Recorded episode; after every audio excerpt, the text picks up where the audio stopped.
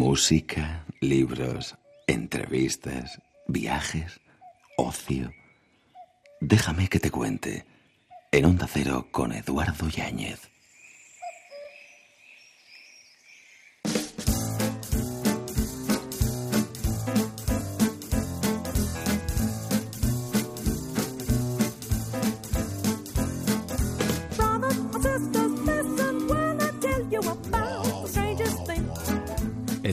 No tiene cura, pero es la única cura para todos los males. Leonard Cohen. Now in Vienna, there's ten pretty women. Radio de madrugada. There's a shoulder where death comes to cry. Radio de verano. There's a lobby with 900 windows. Hasta las 5, 4 en Canarias. Alternativas, propuestas. There's a piece that was torn from the morning. ¿Nos acompañas? Déjame que te cuente. En Onda Cero.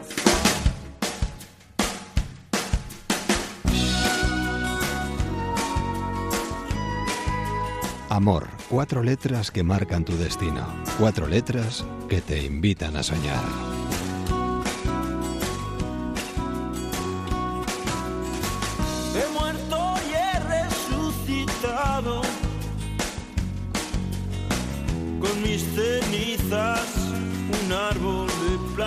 Plantado, su fruto ha dado. Esto a la luz de las estrellas. Bueno, eh, es que este tipo de música ha dado muchos frutos, porque es eh, la música de un grupo que tiene mucha historia. Y lo dicho, a la luz de las estrellas, muchas fiestas, muchas localidades, muchos se han movido. No sé cuántos conciertos puede tener Álvaro Urquijo a sus espaldas. Álvaro, buenas noches. Buenas noches, encantado de hablar con vosotros. Lo mismo, es un placer saludarte. Igualmente. Igual mejor dejar la cifra de lado, ¿no? ¿Qué te parece? Bueno, no lo sé, es que lo hemos intentado calcular algunas veces, pero como hemos tenido algunas etapas de, de bajón por, por circunstancias ajenas a nuestras sí, sí. intenciones, pero, joder, no sé, más de 2.000 seguro, más de 2.000 seguro en los últimos, los últimos 25 años. Es que nos tenemos que remontar al 78, más o menos. Sí, ahí fue cuando empezamos a grabar una maquetilla, los tres hermanos, el hijo, yo muy jovencito, muy jovencito, pero bueno, un poco a remolque de mis hermanos mayores, era el que afinaba las guitarras, el que estaba ahí, al final me colé en el grupo. Y bueno, es una historia como para una película, sí, realmente es una historia de una familia que le encanta la música, unos hermanos, culpa del padre, que, que es mi aficionado, pero el padre de repente dice, ¿qué he hecho? Crea un monstruo. No, no, no vais a dedicaros a la música, por favor, parad. Y esa lucha, pues al final la ganamos nosotros haciendo una carrera tan tan larga como la que, la que tenemos. Fíjate tú, y lo que ha pasado, ¿eh? Desde que empezabais a trastear hasta hoy en día. ¿Quién te lo iba a decir?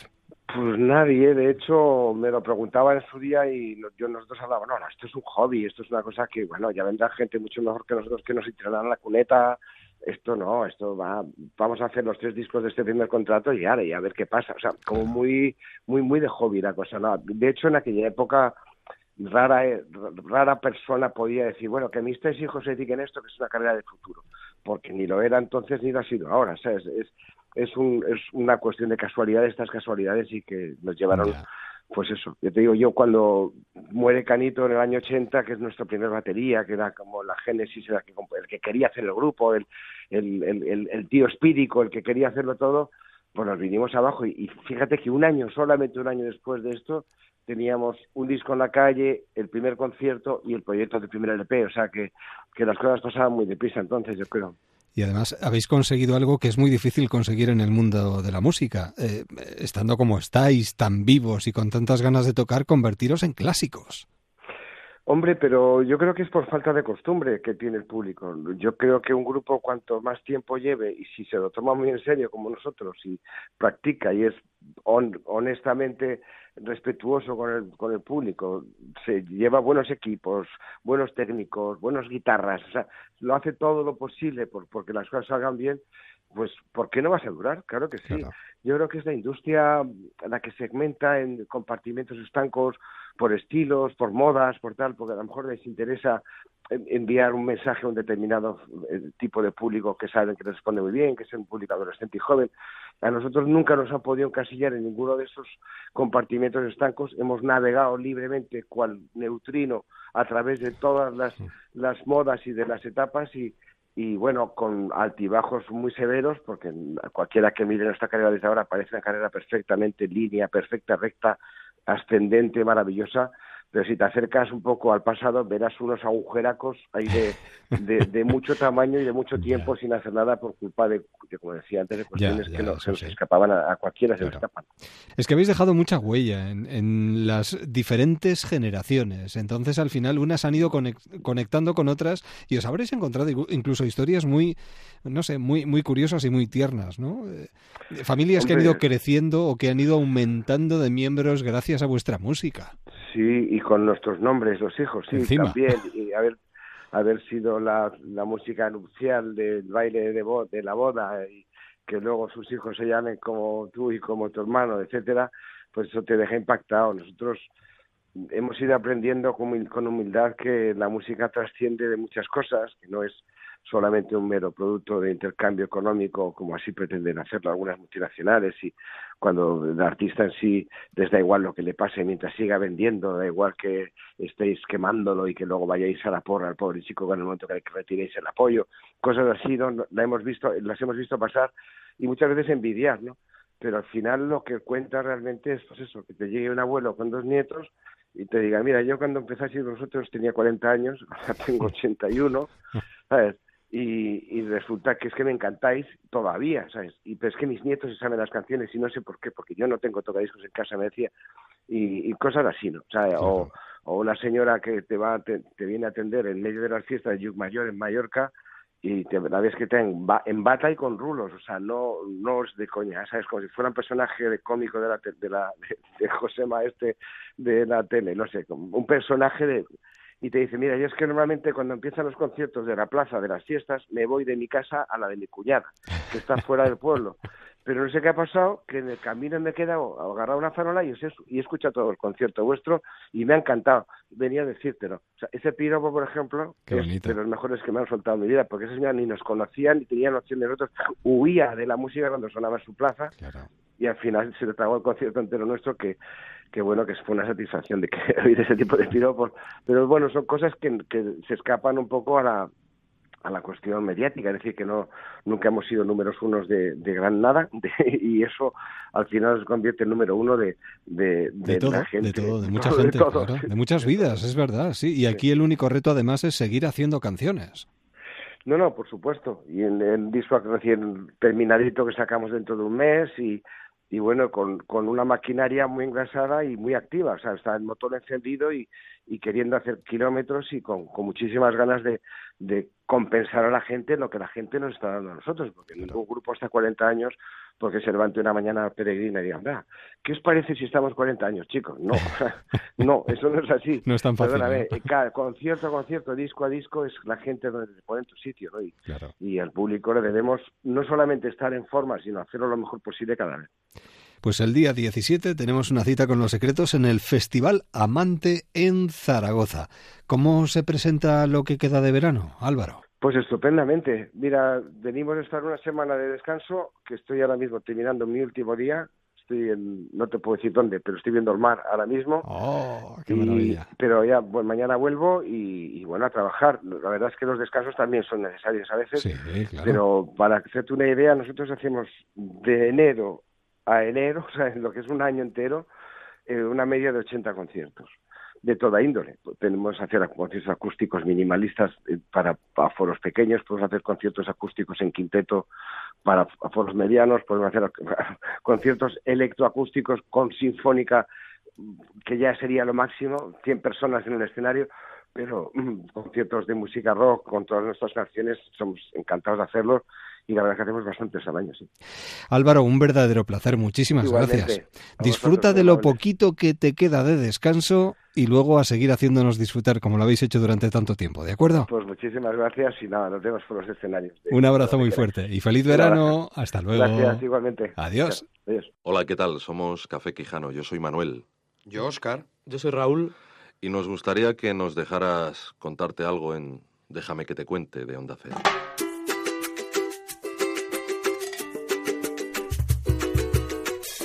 Y hablando de amor, Alex Rovira, buenas noches, ¿qué tal estás? Muy bien, Edu, ¿qué tal? Pues encantados de poder charlar un momentito contigo, precisamente de tu último trabajo que tiene mucho que ver con el amor. Pues absolutamente, porque de hecho es el título del libro, se llama Amor, ah, efectivamente. Y habla no solo del amor de pareja, es una reflexión sobre, bueno, sobre qué es eso a lo que llamamos amor, ¿no? Y cuando alguien te dice que te ama, ¿qué te está diciendo en realidad, no? ¿Qué, qué es el amor? Mi modo de ver, eh, más allá de las definiciones clásicas que se ha hecho del amor, de que si es eros, el deseo, si es filia, la amistad, o si es ágape, ¿no? La, ternura, la voluntad de que la persona esté bien. Para mí, amor, eh, amar pasa por tres, la conjugación de tres verbos.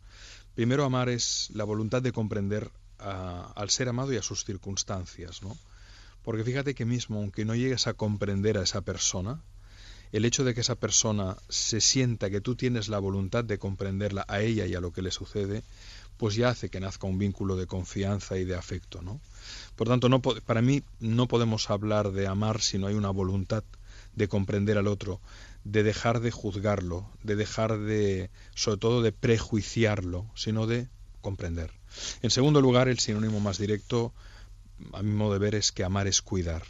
No tiene sentido proclamar el amor a alguien si no hay un comportamiento coherente, observable respecto a esa proclama. En realidad en el amor las cosas no solo se dicen, sobre todo se hacen, porque al hacerlas se dicen solas. Y en tercer lugar, amar es inspirar. Es inspirar, pero ¿para qué? Porque fijémonos que además la etimología de inspirar es muy bonita. Inspirar quiere decir hacer grande, ¿no? Inspirar la vida del ser amado. ¿Y cómo? Pues para que pueda crear nuevas realidades, es decir, para que pueda llegar a ser quien en realidad puede llegar a ser, para que pueda transformar su realidad desde fuera, pero también para que pueda crear nuevos sentidos, narraciones subjetivas que le sostengan en momentos de adversidad. Es decir, cuando tú amas, inspiras para que la persona se pueda realizar, pero a la vez para que pueda encontrar un sentido a su vida. Eso a mi modo de ver es amar.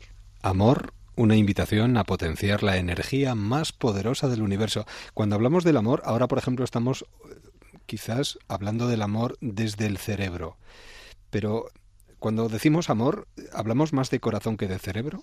No debería ser así. Fíjate, Edu, que dicen que el amor es ciego, ¿no es verdad? ¿No? El enamoramiento. A veces sí, ¿no? El enamoramiento, es decir, la ceguera hormonal. Las hormonas provocan ceguera y la provocan durante un plazo determinado y a veces es verdad que, el amor eh, inhibe la capacidad de ver, pero a mi modo de entender, el amor debe ser lúcido. Y cuanto más lúcido, mejor. Eh, porque si no hay esa lucidez, es muy difícil a sostenerlo a lo largo del tiempo. La, la, ceguera te lleva necesariamente al tropiezo, necesariamente a la caída, necesariamente al daño, en cualquier ámbito de la vida la lucidez, ah, aunque aparentemente pueda ser más dolorosa, es lo que te permite poder gestionar bien cualquier proceso. Y al final de lo que se trata aquí es de tener un vínculo de calidad que funcione. Por lo tanto, el amor no, no debe ser ciego, el amor debe ser lúcido, el amor debe ser no solo sentido, claro que sí, por supuesto que tenemos que sentirlo, pero también tenemos que pensarlo, sin duda. Y tenemos que hacer nuestros balances emocionales de vez en cuando, ¿no? Porque al final el límite del amor está en la dignidad. Y si tú no piensas en cómo eres amado, pues a lo mejor estás ah, comulgando con ruedas de molino y estás ah, sometiéndote a un tipo de relación en la cual quizás tú aportas mucho más de lo que recibes. Y el amor lo que sí es es una carrera de obstáculos y a veces el primer obstáculo es la convivencia con la otra persona. Esa es la prueba de fuego, ¿no? Porque al final la convivencia pone en marcha el principio de realidad y muchas veces en el vínculo amoroso, al principio sobre todo, tú no conoces a la persona, la fabricas la fabricas porque tienes idealizas, claro. la idealizas, ¿no? Pero claro, ¿cuál es un sinónimo de idealización? Es ilusión y la consecuencia inevitable de una ilusión es la desilusión. Por lo tanto, la prueba de fuego de un, de un vínculo amoroso es la convivencia, porque ahí conectas con la realidad, por supuesto. ¿Existe el amor eterno? Bueno, antes eh, se veía mm, más o vivíamos más esos amores de pareja hasta mm, pues, edades muy tardías. Hoy vemos cómo se rompen los matrimonios o la estabilidad deja más que desear que antes. ¿Existe el amor eterno, Alex? Mm, mira, mi padre falleció hace cinco meses con 86 años, conoció a mi madre cuando tenía 20 años y murió con, bueno, murió 66 años después de haber conocido a mi madre, cinco años de noviazgo y luego pues a 61 años de matrimonio. Y fueron felices. No quiere decir eso que no tuvieran sus momentos de crisis, que los hubieron, y momentos de dificultad. por lo menos hasta la muerte vivieron en amor y lo fueron trabajando. Quiero decir, no sé si el amor es eterno, porque no sé lo que hay más allá de la muerte y si la eternidad entraría dentro de esa posibilidad. Pero que en la medida en que estamos vivitos y coleando, el amor se puede ir trabajando y evolucionando para que el vínculo perdure y vaya evolucionando, sí. Pero requiere, el amor se trabaja, el amor se forja y por lo tanto requiere una acción continua, observante, vigilante, dialogante. Yo creo que sin, sin, sin diálogo es imposible el amor. Y para que una pareja previva a largo plazo, fíjate que a mi modo de ver hay seis variables fundamentales que si falla una, la relación entra en riesgo y son seis, ¿eh? pero si solo falla una, la relación entra en riesgo y si, si cabe luego podemos comentar cuáles son. ¿Y las inercias también existen dentro del amor? Hombre, las inercias desde luego que existen, claro que sí. Como lo de descansar, desconectar, volver a enamorarnos. Eso es, eso es, eso es. Y, pero hay inercias inconscientes y hay inercias conscientes, ¿no? De hecho, igual que hay alegrías activas y hay alegrías pasivas, ¿no? Las alegrías pasivas son las que no dependen de ti, ¿no? Yo me alegro si gana mi equipo de fútbol. Yo me alegro si voy a ver un concierto de mi, de mi, de mi grupo de rock que me gusta. Pero si ese grupo de rock ese día se enferma uno de los solistas y no hay concierto, o el equipo de fútbol juega mal y pierde, entonces te cabreas por el otro. Yo no soy partidario tanto de las alegrías pasivas, que también son, forman parte inevitable de la vida, como de las alegrías activas, ¿no? ¿Qué es una alegría activa? Invito a mis amigos a cenar y soy alegre yendo a comprar, soy alegre cocinando, soy alegre sirviendo, soy alegre comiendo, soy alegre en la sobremesa, soy alegre recogiendo la casa. Entonces el amor creo que se debe construir más de alegrías activas que de pasivas. Es decir, está bien que tú esperes recibir del otro y es imprescindible que así sea para que mm, pareja viene de par. Pero pero es importante que también las dos partes eh, pongan de su parte, valga la redundancia, para desde las alegrías activas eh, mantener ese vínculo vivo a lo largo del tiempo. Conviene descansar de vez en cuando. Eh, a veces no se interpretan bien esos momentos necesarios de soledad que uno busca para volver al vínculo con más ganas. Totalmente, Edu. Eh, Paracelso decía que el veneno está en la dosis. Sí. Si tu corazón está siempre en diástole, te mueres. Si tu pulmón está siempre en expiración, te mueres. Ah, por lo tanto, la vida necesita de esos espacios de encuentro y de, y de, y de soledad. Y, es muy importante ah, que la pareja, a mi modo de ver, entienda y respete que...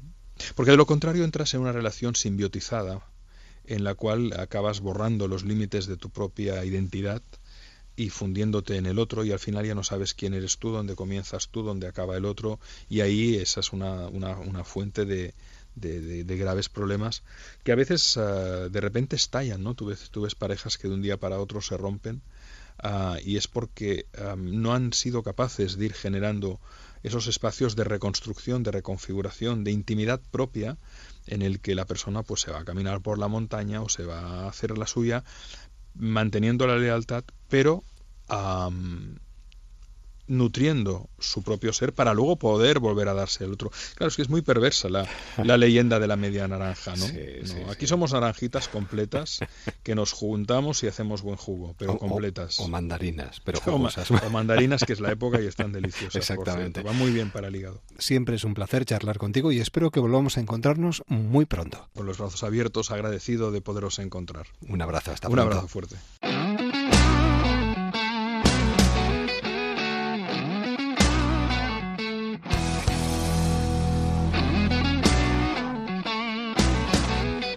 Este tipo de sonido a estas horas de la noche y en un lugar como por ejemplo el Parque del Muelle de Avilés es un plan fantástico para estas noches de verano. La mar de ruido. Su responsable está con nosotros, Bednar Arias. Buenas noches. ¿Qué tal? Qué bien suena esto. Llegado desde Texas directamente, ¿no? el gran Buddy Winston. Más de una década al servicio de, John Mayer.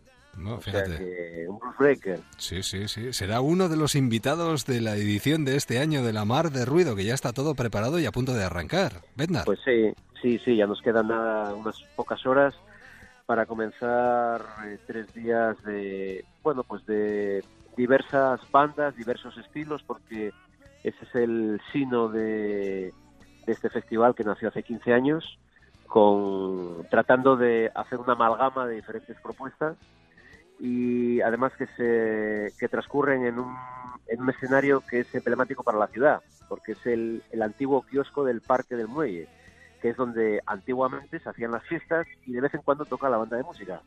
Nosotros lo transformamos por completo con la luz, el sonido lo transformamos por completo y se convierte bueno pues en tres días de, de buenas bandas de rock como la de como como lo es Buddy Winston. Sí, sí, no, además, bueno, con eh, yo diría que además el sábado es un día muy especial porque entiende mucho de multiculturalidad. Desde Nueva York, un hombre además, Elliot Murphy, que lleva ya tiempo aquí viviendo en España, si no me equivoco y si no corrígeme. Eh, creo que vive en París. Ah, ahora vive en París. Ah, pues mira. vive en París. Lo que pasa que bueno, eh, ha venido tantas veces a España que, que, no está no, no, igual igual se ha comprado una casa y no lo sabemos. No, no te diría que sé que estuvo viviendo un tiempo aquí muy muy, cerquita, o, al menos aquí en España. Luego está Buddy de Texas, está un ex M-Clan como Santi Campillo y viene un grupo de Uruguay también.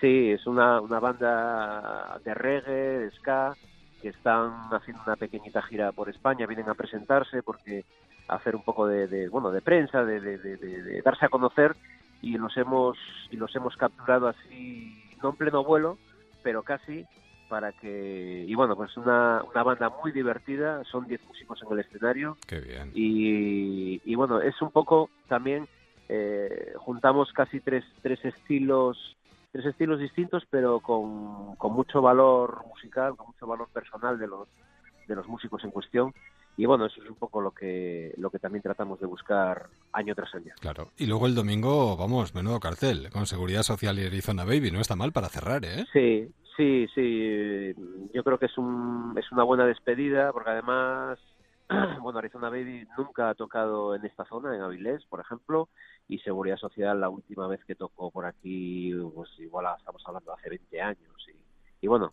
había, había ganas de, traernos por aquí, sí.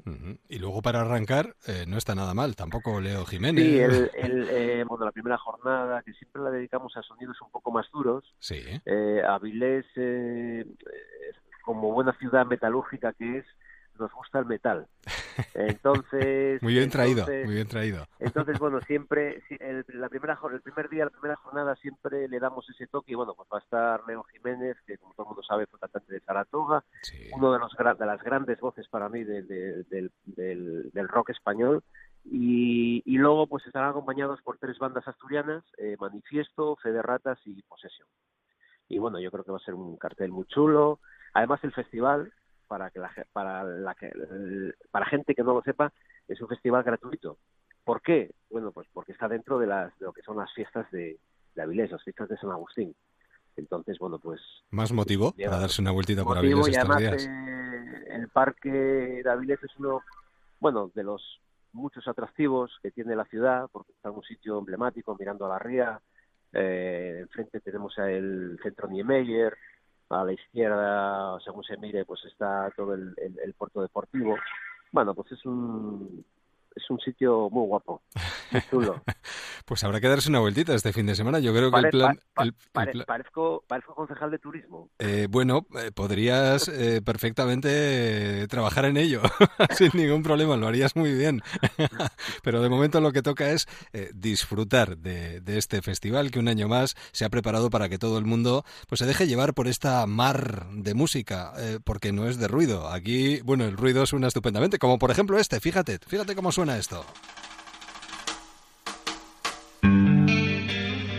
El tiempo curará de Leo Jiménez. Con este fondo musical, eh, Bendar, os vamos a desear un estupendo y maravilloso fin de semana y desde aquí, por supuesto, animar a todo el mundo a que se dé una vueltita por ahí estos días.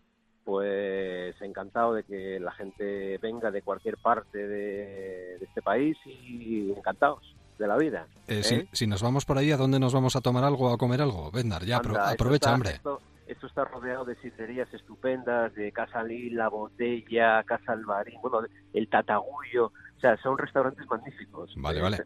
Yo, yo no puedo invitar a todo el mundo, pero pero bueno, si tú te vienes, pues también, oye, un par de sidras y unos Caerán, millones bien. a la marinera caen seguro. ¿eh? ¿Eh? Uf, menudo planazo. Un espercebes o algo de eso. Bien, bien, bien, lo que quieras, lo que quieras. Me dejo llevar, no te preocupes. Bednar, eh, futuro concejal de... no, eh, La Mar de Ruido, este fin de semana en Avilés. Que salga todo muy bien y un placer charlar contigo. Muchas gracias. Felices muchas gracias. noches, hasta luego. Adiós, adiós.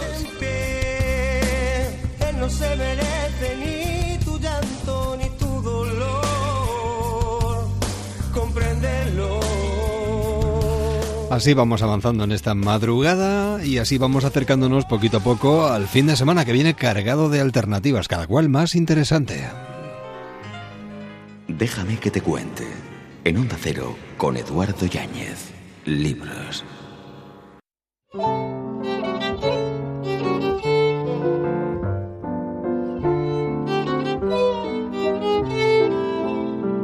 Vamos recogiendo propuestas y alternativas para estos próximos días de asueto. Cualquiera de estos próximos días podemos acercarnos, por ejemplo, a lugares tan maravillosos como el que queremos proponer a través de una lectura. Y además intentando encontrar respuestas a preguntas tan trascendentales como ¿qué es lo que define al ser humano? Una excursión de fin de semana puede acabar convirtiéndose en un libro y si no que se lo digan a nuestro siguiente invitado, Manuel Ríos San Martín. ¿Qué tal? ¿Cómo estás?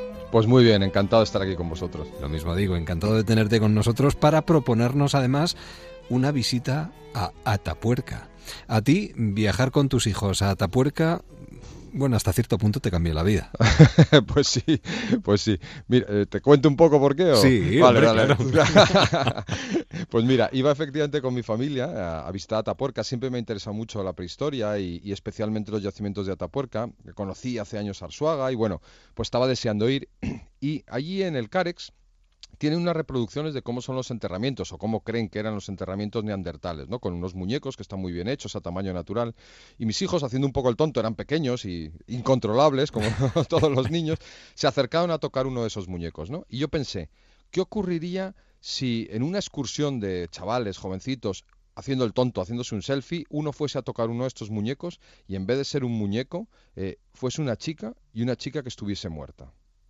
Y ese es el punto de partida Ahí de es. la huella del mal. Eso es, así, así se me ocurrió. Luego ya hay que escribir 500 páginas. Claro, claro. No, pero eh, sí que es cierto que cuando visitamos excavaciones como esta nos preguntamos muchas cosas, ¿no? ¿Qué, qué definía a aquellos seres humanos? ¿Eran tan diferentes a lo que eh, hemos acabado siendo nosotros hoy en día? ¿Qué les movía? ¿La violencia, la empatía?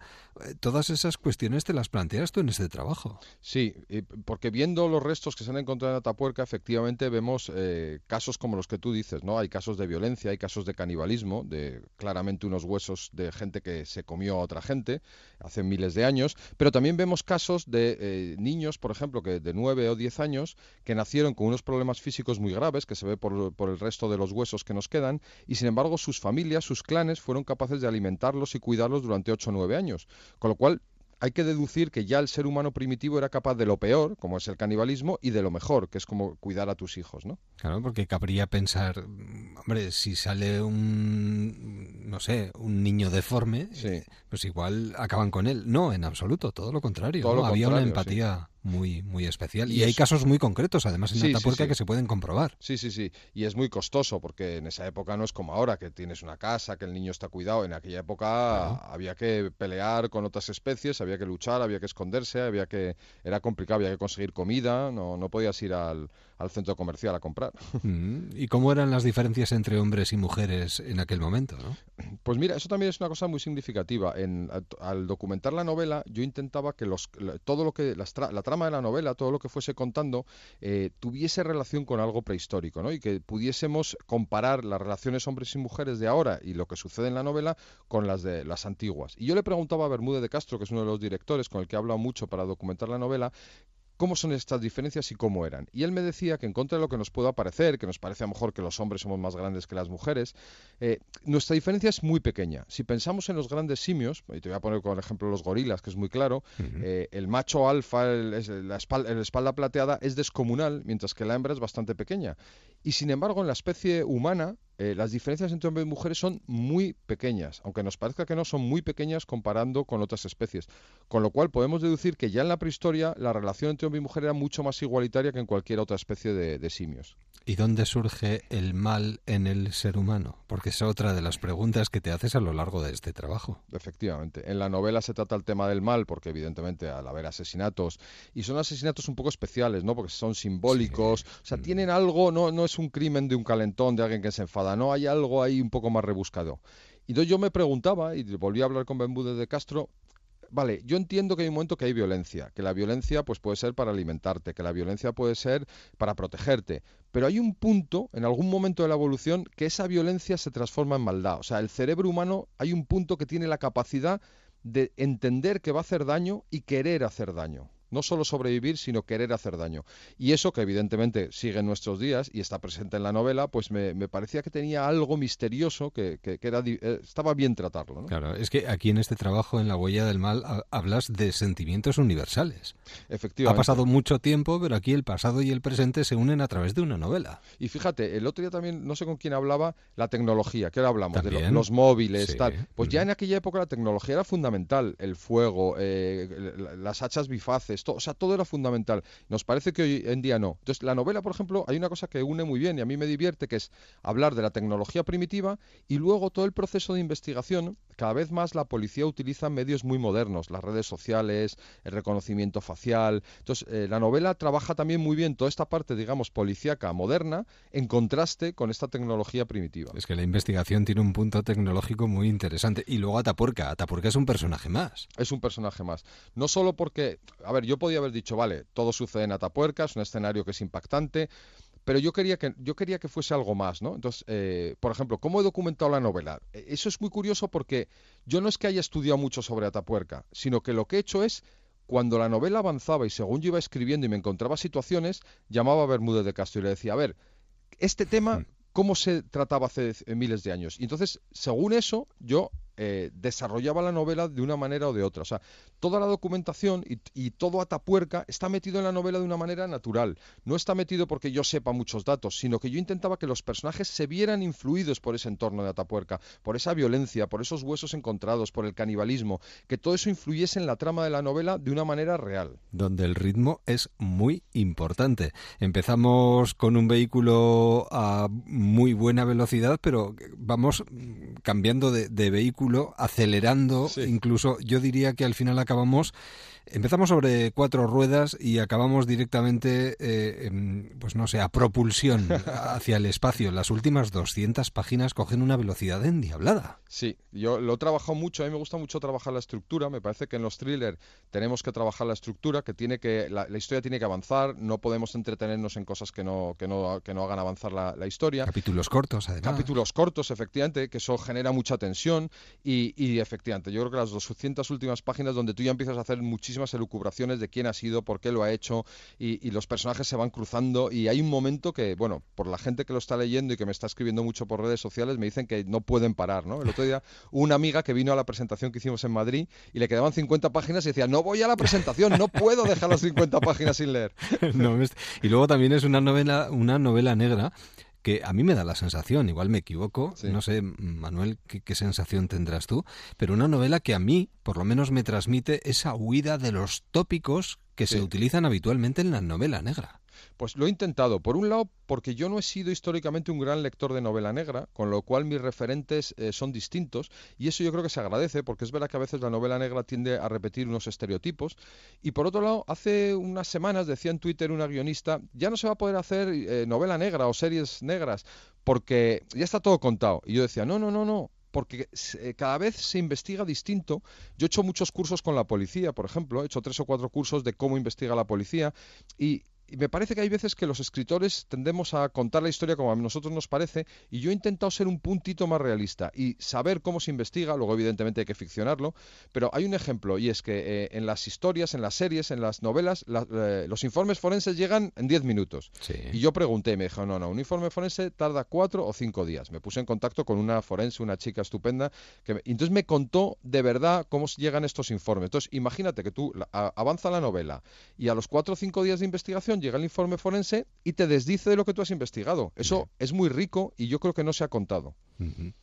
Bueno, se convierte en una invitación no solo para adentrarse en el mundo de la literatura, sino también para visitar pues uno de los enclaves más importantes del mundo. Lo digo porque el yacimiento eh, del que estamos hablando es uno de los yacimientos con más restos humanos de todo el mundo. Somos unos privilegiados, a veces no somos conscientes, Manuel. El que más, sí, sí, sí.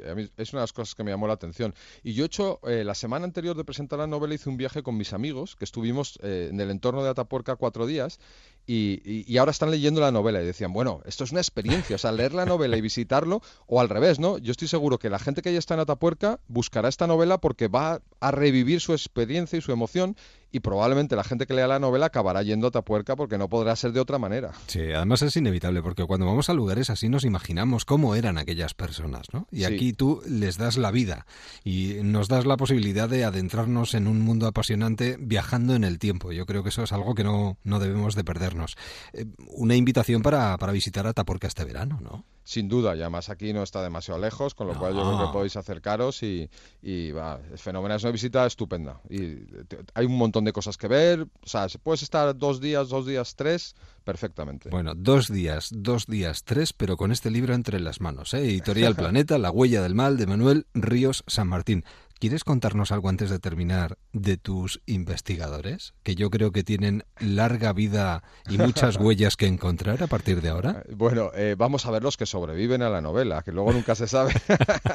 pero pero eh, me ha gustado mucho trabajarlos. Fíjate, por ejemplo, he utilizado un personaje que yo no había visto nunca en la literatura y es que yo he conocido, ya te digo, he tenido tratos con la policía y he conocido eh, policías que han tenido éxitos en, investigaciones importantes y entonces los han llamado para la seguridad privada. Grandes empresas de este país, sus jefes de seguridad son ex policías.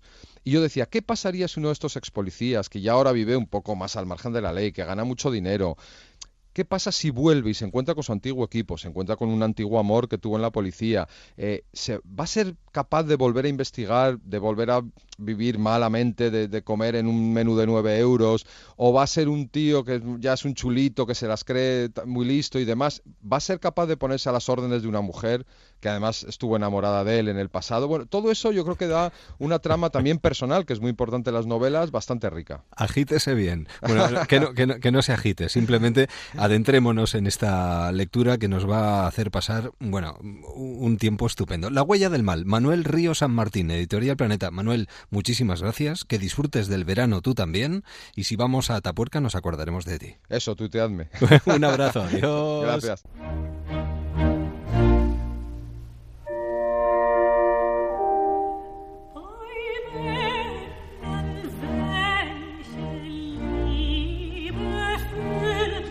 Una voz preciosa a estas horas de la noche para acercarnos a uno de esos festivales que nos anima a disfrutar de la buena música, que nos enseña a amar la música. Hablamos de la Subvertiada que está a punto de comenzar y hablamos de ello precisamente con el presidente de la asociación Fran Suber, que son los encargados de organizar un evento fantástico y maravilloso. Jordi Roch, buenas noches. Buenas noches, buenas noches. ¿Qué tal? ¿Cómo está, Jordi? Muy bien, muy bien. Además, muy ilusionado con abrir la Sugarteada dentro de un, momento y sobre todo que es una programación muy cuidada, muy exigente y con grandes artistas. Y en unos escenarios impresionantes, ¿eh? Bueno, la Sugarteada, en definitiva, está ampliando su horizonte porque yo siempre digo que de festivales hay muchos, pero de Schubertiadas solo hay una. Y entonces tenemos mm, colaboradores, porque hemos estado en el País Vasco, em, hacemos también en el Ampurdán una, una expansión, una pequeña expansión por el Ampurdán, Y también eh, haremos un concierto este año en el Palau de la Música con Christian Gerhager, que es uno de los grandes también.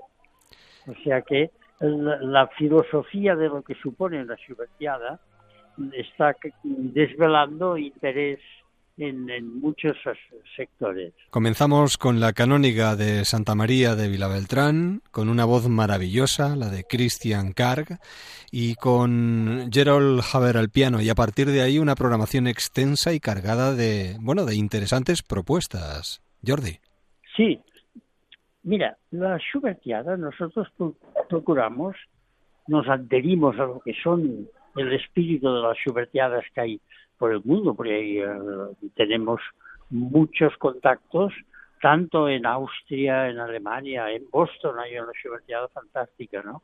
Y tenemos uh, muchos contactos que nos permiten también uh, ver el tipo de programación que puede interesar a este público que quiere conocer sobre todo el repertorio, lo que Schubert fue, fue excelente, fue el primero, y es en el Lied.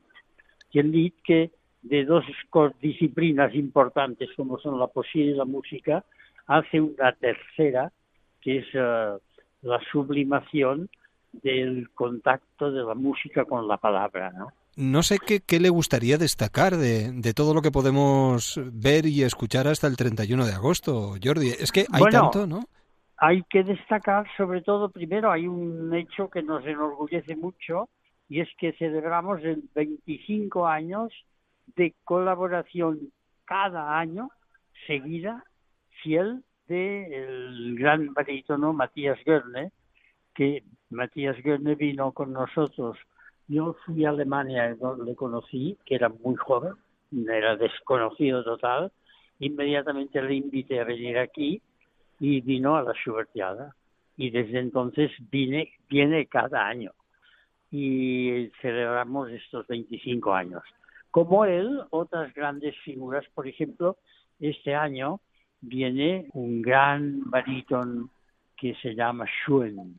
Hacemos como que es muy tradicional, hacemos los tres ciclos de canciones de Schubert con una, con una vocación pedagógica para que la gente, el público joven, vea cómo se, se, se acostumbre a concentrarse delante del lead y hacemos y uno de los artistas que viene a hacer que hará el Winterreise, el viaje de invierno, es una gran diva de la ópera, es Joyce Donato, que estuvo hace poco en el liceo, y esta hace por primera vez el viaje de invierno de Schubert. Y después de Villabertán hará una gira europea, porque en Estados Unidos ha hecho la preparación, porque este es un encargo nuestro, sí. ha hecho la preparación y también ha tenido, creo que, algunos éxitos allí con el ciclo schubertiano. Esta es una artista muy esperada porque en esta faceta de liderista no es conocida aquí, es muy conocida en el mundo de la, de la ópera y es para la Schubertiada es un gran acontecimiento esto. ¿eh? Además, esto se hace en la canónica de Villaverclán, que es cerca de Figueras, y nuestros artistas y el público que venga, también uh, les uh, organizamos una visita al Museo Dalí, que es uno de los alicientes que puede tener venir a Lampordà, ¿no? Pues se convierte en música celestial directamente. Visit, visitar el auditorio Capuchins de Figueres o Santa María de Castelló, de Empúries. Ah, con el órgano, el órgano de, de Empúries es un órgano extraordinario. ¿eh? Claro. Es un instrumento extraordinario. ¿eh? Aquí todo suena bien, Jordi. Que tengan una buena subvertiada y a medida que vayamos avanzando a lo largo del mes de agosto iremos hablando de, de algunos de estos conciertos. Así que seguro que bueno, volveremos a charlar. Yo, yo, me gustaría mucho seguir charlando con usted en Villabertán. Ya. Por tanto, le invito ahora que no nos oye nadie.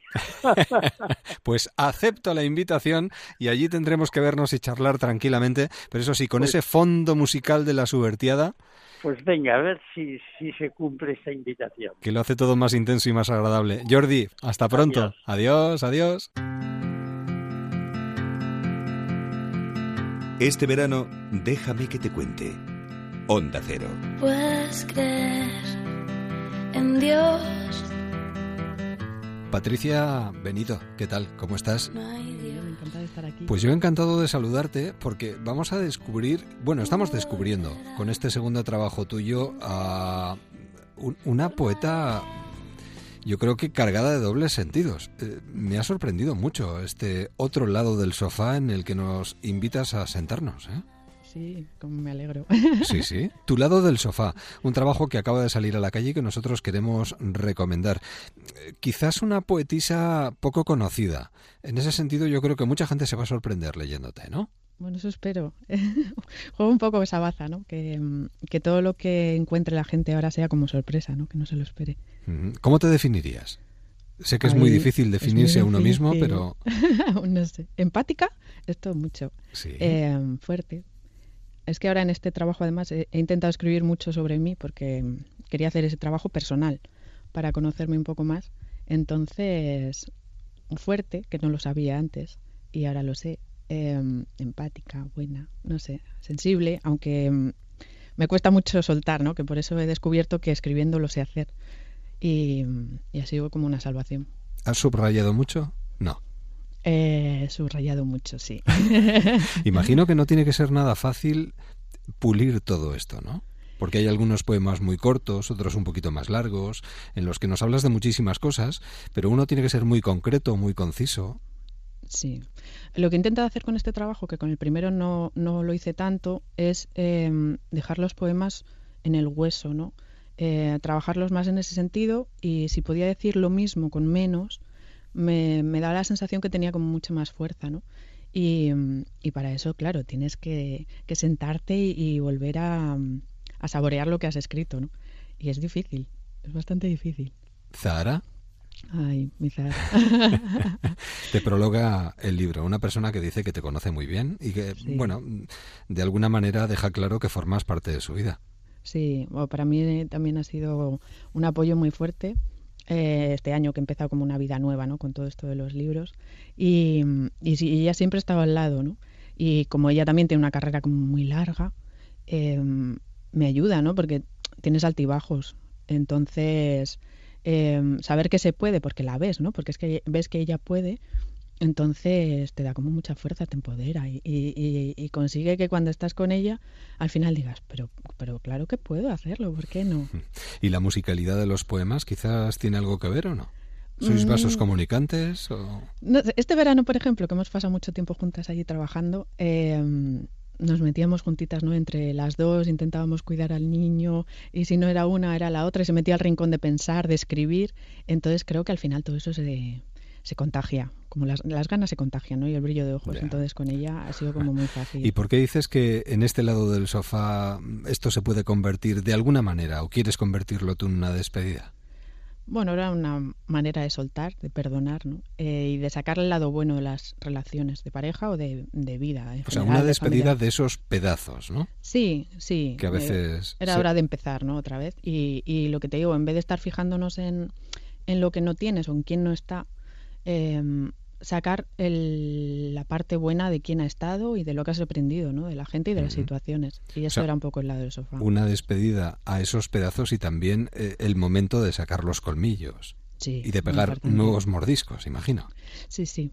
Era, yo creo que ahora, como cuando te encuentras con mucha fuerza, ¿no? Entonces eh, te, ves, te ves capaz de, de, empezar cosas nuevas y en todos los sentidos, ¿eh? y de luchar por lo que quieres y, y con quien quieres, ¿no? Y, y, he descubierto la fuerza del abrazo, que me parece muy importante, ¿no? Antes estábamos siempre como en una guerra y, y ahora he descubierto que con un abrazo o dando la mano a la gente se puede conseguir muchas cosas. Ya. ¿No es un canto a la vida también este trabajo? Sí, siempre, en todos. En el primero había mucha más vida o era mucho más, más visceral, creo, y en este soy como, no sé si decir más madura, pero mm. estoy más calmada. Creo que hay mucha paz ahí. Bueno, hay mucha paz, hay propósitos, hay miedos, hay quejas, hay denuncia. Hay vida, amor, ¿no? mucho amor, Sí, vida, vida. detalles, Sí. cosas pequeñas, grandes. Es que las cosas pequeñas son tan importantes y a veces no, no, no nos paramos a mirarlas mucho. Ya. Y dices que no sabes acabar poemas, menos mal si lo llegas a saber. Es que tuve ahí, antes de escribir el libro, que al principio yo decía, no, no voy a escribir más, yo ya he dicho todo lo que tenía que decir. Lo que pasa que al final luego cuando te vas asentando te das cuenta que sí que tienes que seguir contando cosas. Y, pero había un momento en el que, claro, yo escribir lo paso mal porque me duele, porque hablas de cosas que, que te remueven, ¿no? Entonces era como una huida.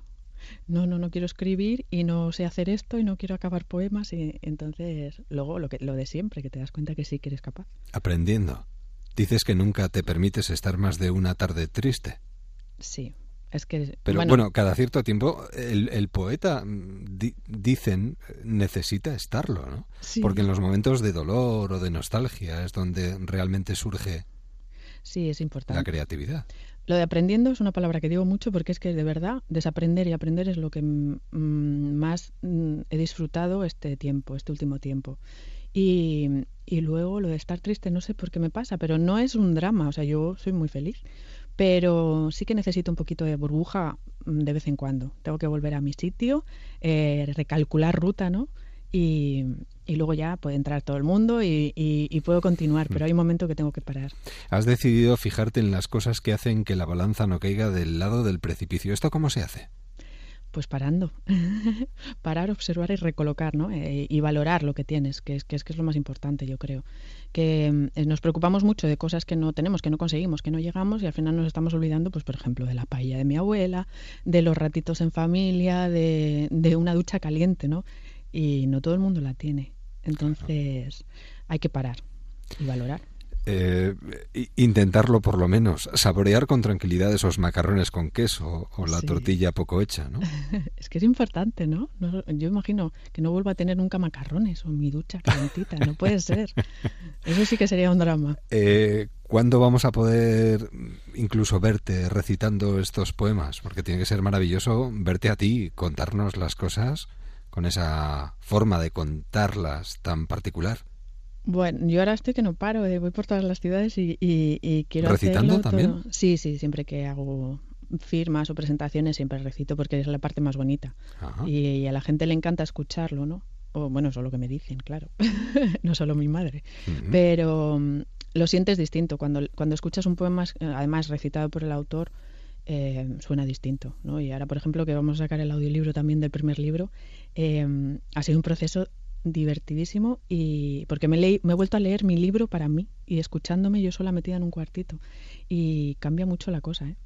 Pero voy por todos lados, la verdad. Bueno, pues ahora esperaremos a que llegues a, a, bueno, a algún punto en el que podamos encontrarnos y te podamos escuchar eh, sentándonos a tu lado en el sofá, ¿eh? No Sí. en tu lado del sofá, sino a tu lado en este Exacto. particular sofá poético.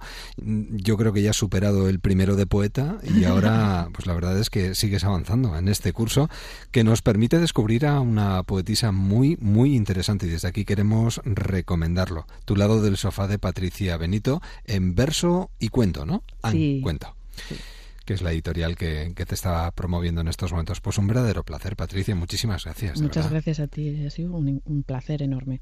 Lo mismo digo y que podamos volver a charlar tranquilamente dentro de no mucho tiempo, incluso recitar juntos. ¿Te parece? Me parece. Cuídate Mm. mucho. Muchas gracias. Hasta pronto. Hasta luego. Adiós. Voy a hacer el viaje más largo en estos días a pie para encontrar al chico fabuloso de mi vida y tú. Llegamos a las 5 de la madrugada, 4 en Canarias. Ahora llega el transistor, llega la radio de fin de semana. Nosotros volveremos el lunes, de madrugada. Nos quedamos a este otro lado del sofá con la música de Zahara. Feliz fin de semana a todos.